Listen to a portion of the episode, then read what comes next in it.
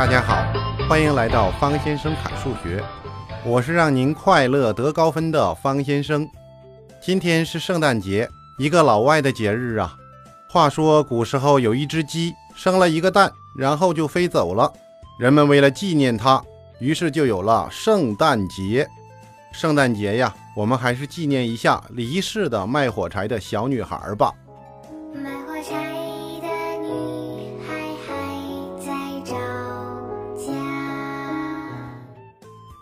早晨起来，方先生问儿子：“圣诞节到了，你想圣诞老人送你什么礼物呀？”儿子就说：“邻居皮皮的一个车。”于是圣诞老人就去玩具店里给找啊，找了很久也没找到，就买了一个别的车。回来之后，我就问儿子：“你相信有圣诞老人吗？”我不信。哇，孩子长大了，他明白了这背后的逻辑。方先生很高兴，就问他：“你为什么不信呢？”因为外面没有下雪呀。就是这么童趣。祝愿大家圣诞快乐。上回我们研究了表示数的四种图：条形图、扇形图、折线图和直方图。这四大天王啊，是需要我们掌握的。新晋天王就只有直方图。方先生多用了些唇舌，不知道您掌握的如何？今天我们就来研究直方图的运用。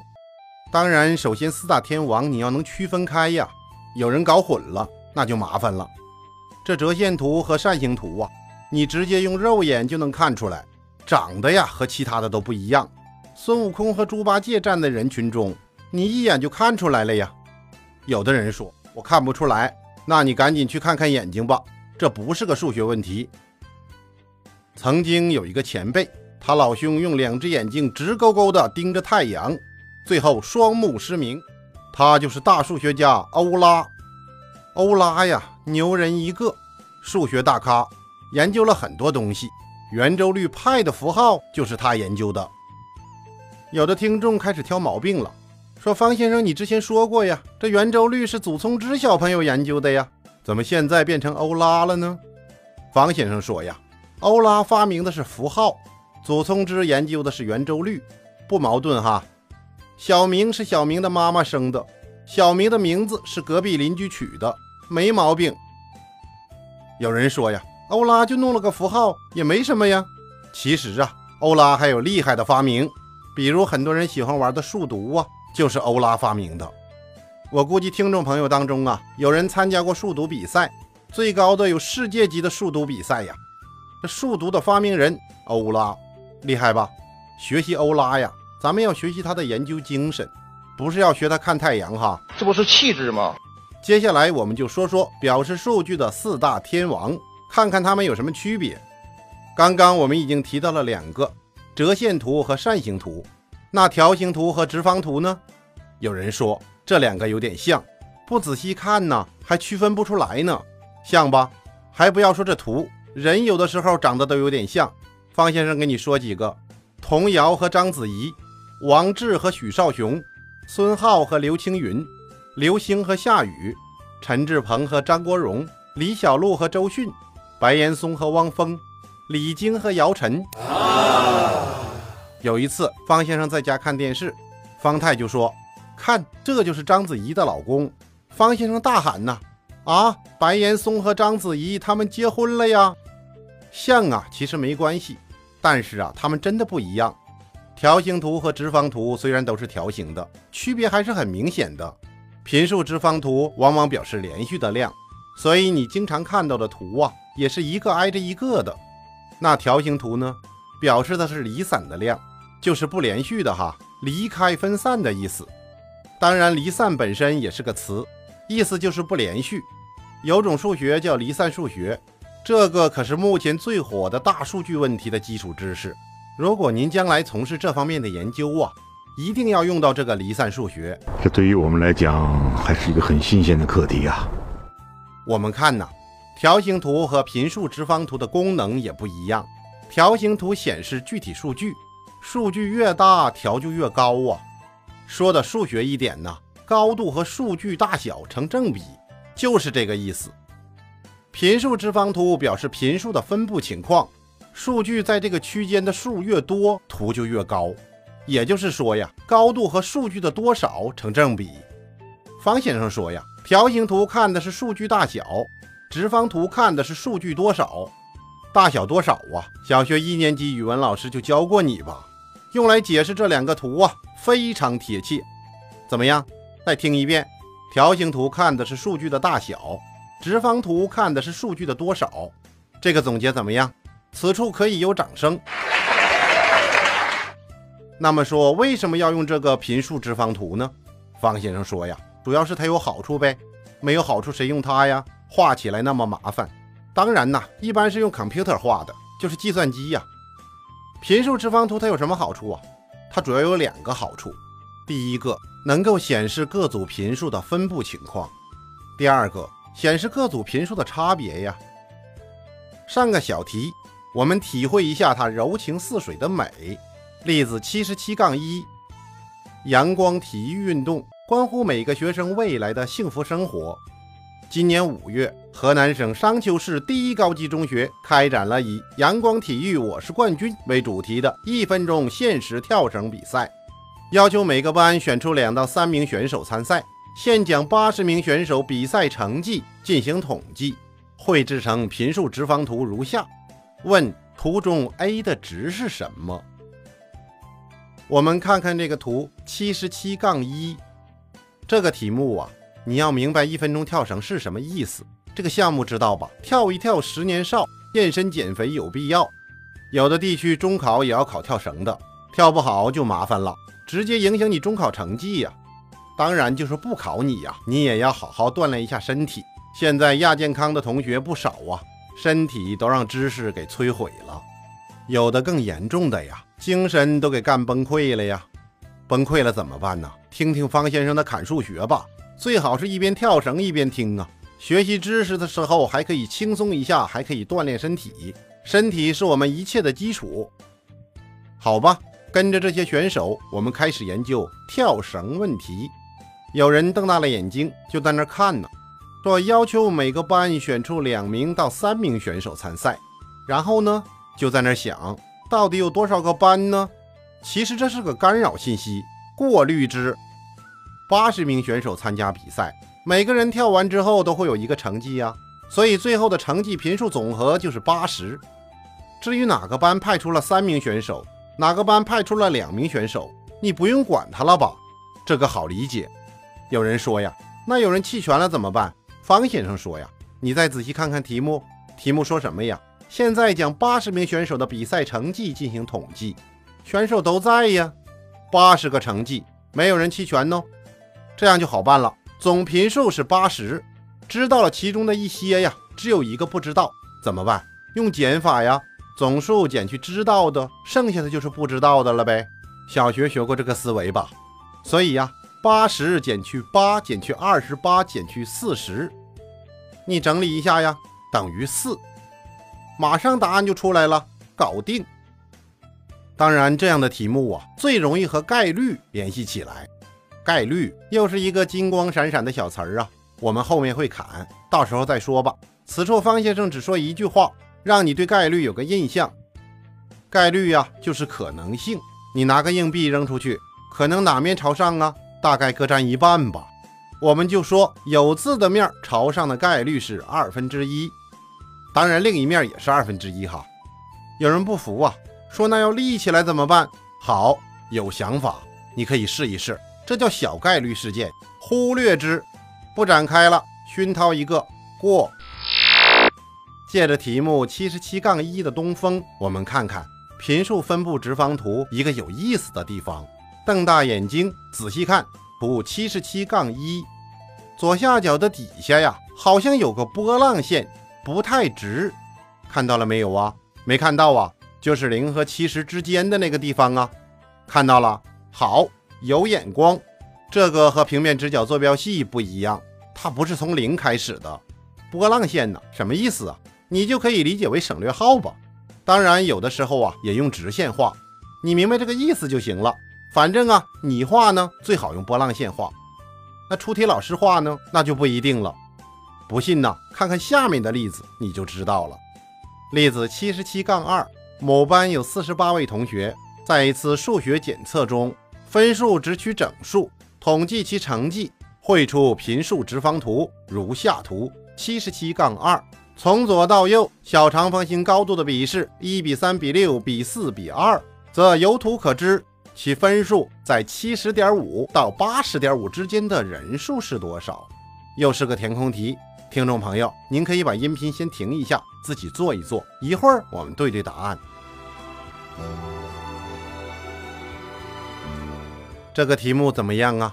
这个题目啊，一看就是一个十个手指头戴满大金戒指、肚子隆起看不到自己脚的暴发户模样的中年老师设计的。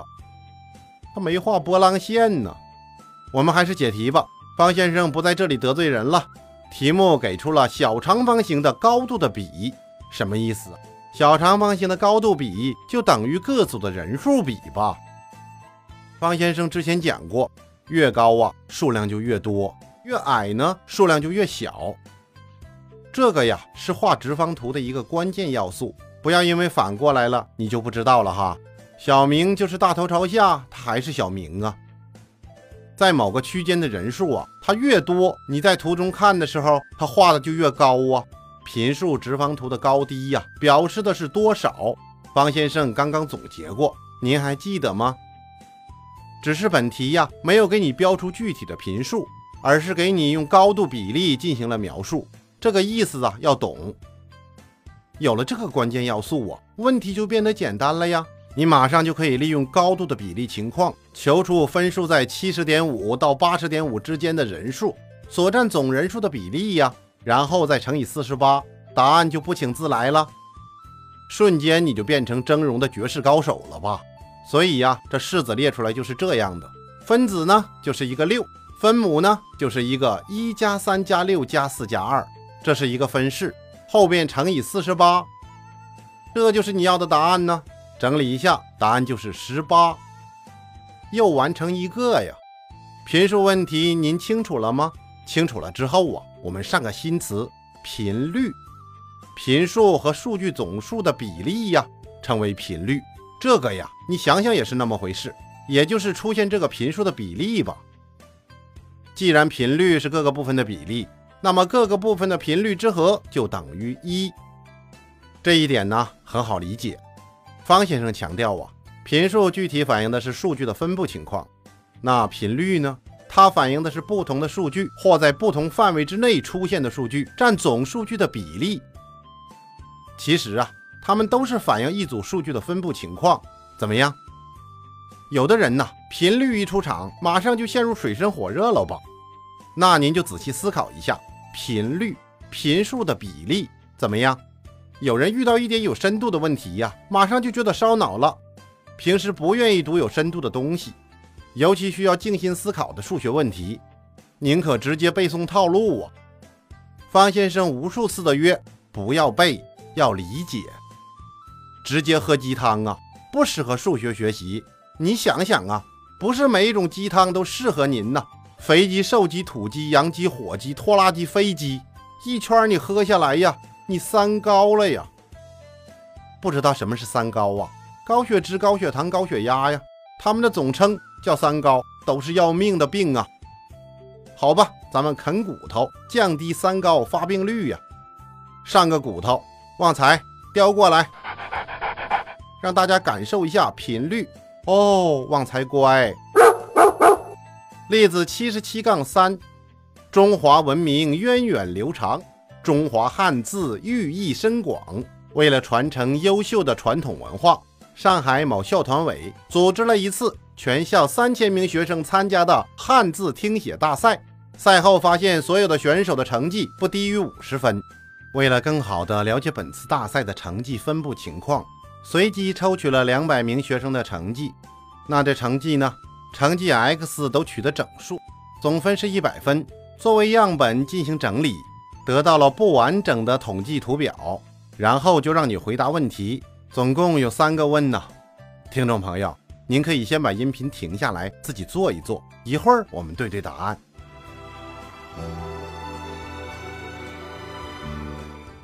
这个题目怎么办呢？读明白了这个题目啊，简单的不得了。中华文明源远流长，中华汉字寓意深广，这就显示出出题人的文化水平啊。除此之外呢，对于解题没有什么用，你就当四个好词得了，提升一下词汇量，写作文的时候啊好用。但是这么有文化的老师啊，得到了一个不完整的统计图，为什么呀？老师数学不行啊？不是，给你出的题呀，如果完整了，那题不就没了吗？这类问题的解法呀，都是套路。你的目标就是不要算差了。好嘞，收到收到，over over。好，我们看第一个问，因为抽取了两百名学生，根据本题目的表格，频数这一列呀，加起来就是两百。这个问题您应该能够理解了。刚才我们玩过一次这个游戏了，所以 a 等于什么呀？就是两百减去那一大堆呀。这样你就把 a 求出来了。也就是说呀，a 等于两百减去十减去二十减去三十减去八十。你整理一下呀，等于六十吧。所以我们就算出 a 等于六十，分分钟搞定啊。然后就是考察频率了吧？你要想求这个 b 呀，此题目就考察它呢。你如果掌握了方先生之前讲过的知识点呢，就完全没有难度了。频率总和是一，又是个老方法呀。知道了总数一，减去四个知道的，那不知道的那一个 b 就求出来了吧？所以 b 就等于一减去零点零五，减去零点一，减去零点三，减去零点四，所以 b 等于零点一五。你拿分走人了吧？好像不能走哈。还有第二问呢，第二个题目是要你画图的。有人说中考会让我画图吗？方先生说呀，然也。没懂啊，就是可能要让你画呀。其实就是在八十和九十之间呢，你画一个长方形吧。关键是多高，你是不是都已经算出来了呀？就是 a 吧，a 等于六十啊。所以你对着左边六十那么高啊，歘就是一笔，画一个长方形。哦，是两笔。小手两抖，分数就有，搞定。我们再来看这第三问，根据题意，若成绩在九十分以上，包括九十分的为优，这是题目当中说的哈。那你就自己看看表格吧。x 落在九十和一百之间呢，包括九十，它的频率是多少啊？零点四吧。有人不明白哈，肠子是不是纠结到一块儿了，而且都拧成蝴蝶结了吧？那就是频数八十除以总数两百呀，等于零点四。频率除以总数吧，是不是明白了？马上您就变成超人老大爷了，穿上红裤头你就去拯救世界吧！啊，你戴脑袋上了？哦，也行。圣诞快乐！这力量瞬间飙升了吧？频率就是这个意思。你体会的怎么样了？其实啊，这样就给了我们一个比例，当然是样本的精确比例。我们就类推呀，全校本次比赛优秀的也是这个比例吧？有人说为什么呀？估计的呗。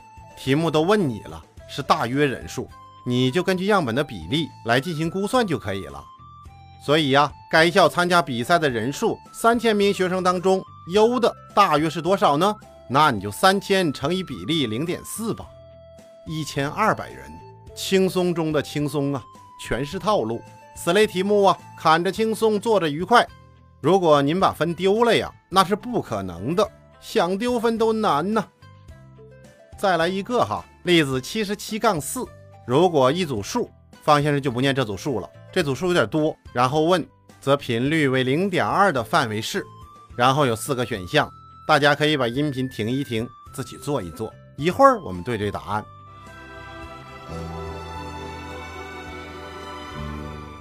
估计有人不知道从哪里下口，问世间题为何物，直叫人生不如死啊！怎么办呢？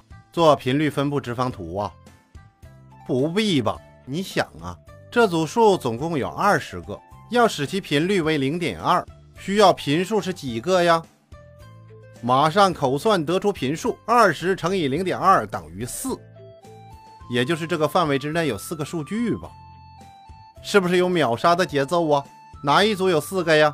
我们看一下，A 呢，频数有几个呀？在五点五到七点五之间有几个呀？两个吧，所以错误。你再仔细看看 B，频数几个呀？八个吧，所以也不对呀。那 C 呢？频数几个呀？六个吧，所以错误。我们再看 D，频数是几个呀？四个，所以正确。我们发现其中只有四个在十一点五到十三点五之间，所以选 D。这就是一个快速搞定的节奏啊！方先生说：“这题呀，你做的次数多了，你就会摸到一些解题套路。这种感觉的题目啊，答案一般都是靠后的。”有人说：“为什么呀？让你一个一个的试啊，放在第四个，你要算完了所有的才能知道答案呢。”出题人的这点小心思啊，懂了吧？当然有人说：“我不会算呢。”啊，万一考试你不会算呢？对于这种选择题呀，那你就蒙一个吧，三短一长选一长啊，哪个最长啊？一看是 D 吧，也能对哈。方先生会在节目当中给大家分享一些套路，我们既要研究解题，又要研究思想，素质教育骑着应试教育走进考场，想不成功都难呐。方先生一直希望能把数学问题研究得更有趣，经常反复研究一个题目，怎么才能让它更有趣呢？算一遍，再算一遍。我旁边有个老师，每天一有空啊，就坐在电脑旁，不停地挖地雷，就是电脑里的扫雷程序啊。有一天，他看着我说：“不无聊吗？”我笑了，对他说：“不无聊吗？”他郑重地放下鼠标，走了过来，诚恳地说：“只要把挖地雷当做毕生的事业，就不无聊了。”哇，好深刻的领悟啊！走低端路线走得如此深刻的人民教师，失敬失敬。方先生一下子感觉自己高大起来，看着自己解的题目，不得不感叹人的潜力无穷，惬意的都不好意思停下来，仿佛自己正在练习着天下第一神功啊，都上瘾了，不能停啊！如果停下来呀，势必血脉逆行，筋骨错位，轻则瘫痪，重则血管爆裂，瞬间变成植物人呢。这就是个情怀呀！人生几十年呢，要么压抑，要么爆发。方先生砍数学呀，就是个喜爱呀。如果节目您能喜欢，点赞和转发吧。我们再来一个例子：七十七杠五，在学校开展的小制作比赛当中，二年级六个班都参加了比赛，一班到六班上交作品的总数量比是二比三比四比二比三比一。小制作件数最多的三班上交了十六件，经过评选，各班获奖件数如下表。我们看这个表，七十七杠五就是各班的获奖情况啊。那么问，在这次评选当中，获奖率较高的两个班级依次是哪两个班呢？这个题目啊，您可以先停一停音频，自己做一做，一会儿我们对对答案。